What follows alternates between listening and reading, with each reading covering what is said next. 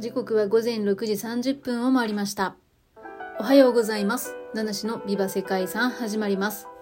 この配信は毎日一つの世界遺産とその世界遺産からイメージする世界遺産言葉を私七種が勝手に紹介しております。はい、今日は8月15日ですね。今日はですね、何の日か。パナマ運河が開通した日だそうですよ。1914年8月15日、太平洋と、あ、間違えました。あ、どっちでもよかった。大西洋と太平洋を結ぶパナマ運河が開通したそうです。はい。ねパナマ運河すごい重要な運河だったと思いますよ、時代の中で。今日はですね、そんなパナマ運河があるパナマの世界遺産でございます。今日ご紹介する世界遺産は、パナマ共和国のパナマビエホ考古遺跡とパナマの歴史地区をご紹介したいと思います。はい。えー、この世界遺産はパナマの首都パナマシティの中心部から 7.5km に位置するアメリカ大陸の太平洋岸で最初のスペイン人の植民都市なんですね。はい。そうです。植民都市でした。えー歴史地区の中心にある修道院には、ラテンアメリカ独立の指導者、シモン・ボリーバルが、パナマ会議の構想を練ったサロン・ボリーバルが残されております。大聖堂や広場、橋、そして住宅などの景観であったり、遺跡などの歴史的な価値が評価されて、世界遺産に登録されました。そんなパナマなんですけども、パナマの街が成立したのがですね、まあ今言いましたね、スペインの植民都市と言ったんですけれども、1513年に若きスペイン探検家バスコ・ヌーニェス・デ・バルボアが現在のパナマ東部ダリエン地域からパナマ地峡を横断して太平洋を発見したことに端を発すると言われております。えーその後、これ一説によるとっていうふうに書いてあったんですけども、その後、1515年に現代のパナマビエホ地区を訪れたアントニオ・グスマンという探検家が砂浜で出会った漁師の青年に地名を聞いたら、パナマって答えたことから、その沿岸地域一帯をスペイン領パナマと命名したというふうにされております。はい。ただですね、これ後になって、パナマっていうのが現地の先住民の言葉で、海産物が豊かに取れる場所っていう意味であることが分かったということですね。まあ、どういうふうに聞き間違えて、その青年がうん、ここは海産物が豊かに取れる場所だよって言ったのかわからないですけども、えーここで何かしらね、まあ、聞き違い、行き違いがあったのかなということで、今日の世界遺産言葉は、まあ、行き違い、ね、そんな世界遺産言葉にしております。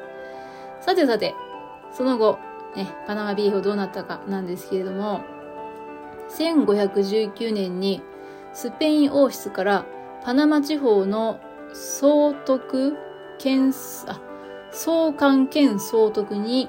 任命されたペドロ・アリアス・デ・アビラによって、現在のパナマビーホに太平洋沿岸で最初のスペイン植民都市が築かれたということだそうです。16世紀の初頭に300人程度、300人程度のスペイン人を抱える都市として始まったんですけれども、17世紀の後半には人口が1万2000人にも膨れ上がっていたそうです。で、でですよ。このパナマがですね、スペイン人の植民地時代にインカ帝国を滅亡へと追いやる拠点となった、そんな場所でもあったそうです。またですね、このパナマビーフは南米からの大量の黄金であったり、ボリビアのポトシ銀山、ね、世界遺産でもありますけども、ポトシ、えポトシ銀山の銀を海路や陸路でカリブ海へ運ぶ中継点として栄えたんですね。結構ね、まあ、スペインの植民都市として繁栄していた、まあ、そんな場所なんですね。まあ、場所的にもね、交易とかにちょうど良かったんでしょう。ただ、1671年に町はイギリスの海賊ですよ。イギリスが攻めてきました。イギリス人海賊、ヘンリー・モーガンに襲撃されました。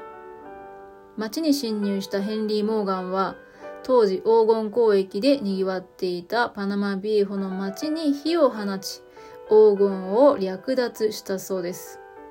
で、海岸線に建物がひしめき合うように立地していたパナマのね、当時の町は、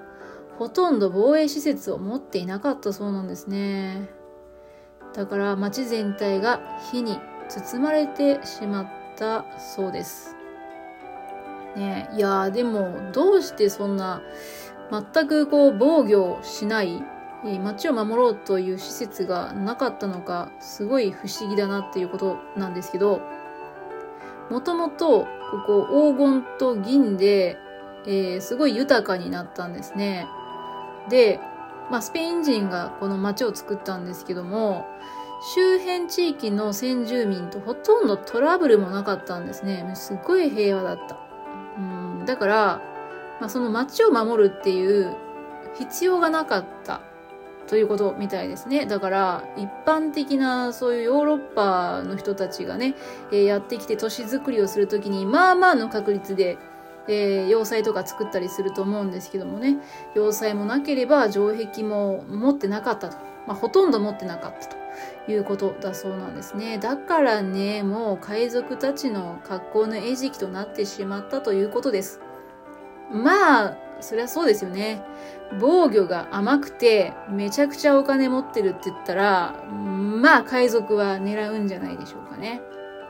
ということで、そんなパナマビーホの栄華は150年ほどで跡形もなく失われてしまったそうです。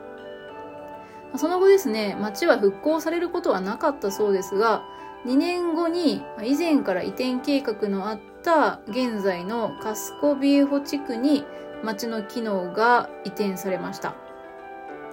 新しく作られた町はカスコパナマとして拡大して、やがてパナマシティとなったということだそうです。そしてその中、長らく忘れ去られていたパナマビエホなんですけれども、近年になって発掘とか研究が進んで文化遺跡として評価されるようになったということなんですね。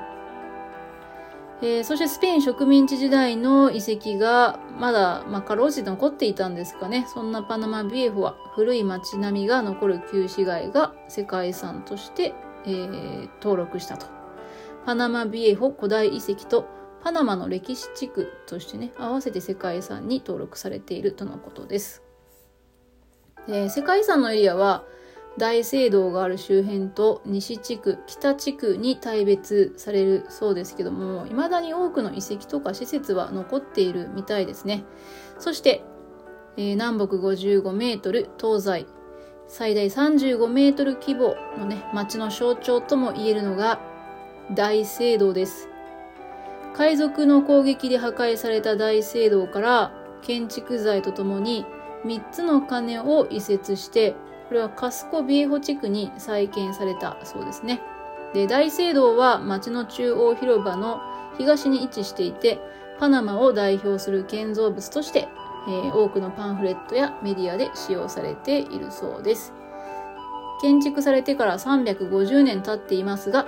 現在でも当時使われたという旧建材と新建材の違いがくっきりと現れているそうです。うん、なるほど。そんな大聖堂の建てられている中央広場は建設当時は正方形だったそうですけれども、まあ、今は長方形の形をしています。道路や商業ビルなどの建設によって景観が崩れたことであったり、中央広場の歴史的建造物に振動による破壊も起きた。あ、地震ですかね。まあ、それによって徐々に、移設が行われて、今は発掘作業が行われているそうですね。うんえー、西地区にある主要な建造物はメルセイ修道院とマタデーロ橋ということでこの西地区はやっぱり大聖堂を中心とした街づくりが行われていた中でちょっとそこからは外れている場所にあるそうですね。まあ、孤立するかのように町の西外れに設立させされたそれがメルセル会の男子修道院だそうです。えー、これはただですねもともとあったところからは壁面と基礎の部分が残っているからまだ調査とか研究っていうのはそんなに進んでないよっていうふうに、えー、書いてあります。だけどじゃあなんでそんななんか世界遺産なんですかっていう話で言うと、えー、この遺構の残存状況が比較的良かったり地理的な、えー、要因からですね1671年にモーガン一味が町を襲撃した際の拠点となったのが、まあ、この修道院だったんじゃないかなんていうことが分かっているので、まあ、結構研究の対象として大切にされているっていうことなのかなと思いました。えー、そして、もう一つね、またデーロ橋。これは16世紀末から17世紀の初頭にかけて、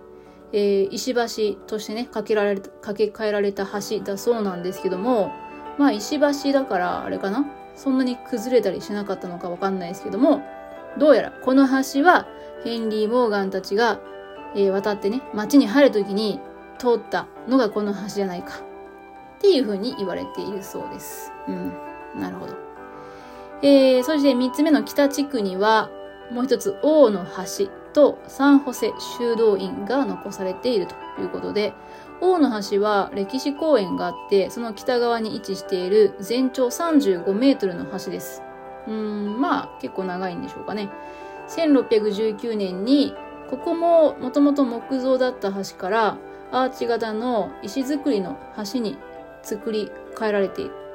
で、これはですね、まあじゃあこの橋は誰が通ったんだっていう話ですね。はい。で、完成されたのが1634年ということで、南米インカの財宝を積んだ多くのロバがカリブ海に停泊するガレ温泉に積み込むためにこの橋を通り過ぎたって書いてありました。うん。そうですか。なるほどね。まあ財宝はそのカリブ海のカリブ海から大西洋を渡ってスペインのセビリアとかカディスに運ばれていたそうですよ。えー、ちなみに17世紀当時ヨーロッパにもたらされたラテンアメリカの金がヨーロッパ市場を暴落させたっていう記録が残っている。まあ、ここから運ばれた金によってヨーロッパの市場がね、まあ、打撃を受けたっていう話だそうです。えー、まあ、あの貴重な建造物っていうのはね、結構残ってるみたいですね。なんかさっき解説の中では、もうなんか完全に焼き払われてしまったのかなっていうイメージだったんですけども、石造りの建物も多かったんでしょうかね。思ったよりはなんかそれなりに形が残った遺構なんだなというそんな印象でございます。はい。ということで、えー、パナマの歴史を色濃く残すパナマビエホ、えー、そしてですね、カスコビエホ地区、こちらも共に、えー、世界遺産として登録されております。本日はそんなパナマビエホ考古遺跡とパナマの歴史地区という世界遺産をご紹介しました。はい、えー、ちょっと今、チャイムが鳴りましたので、えー、宅急便ですかね、荷物を取りに行ってきたいと思います。それでは。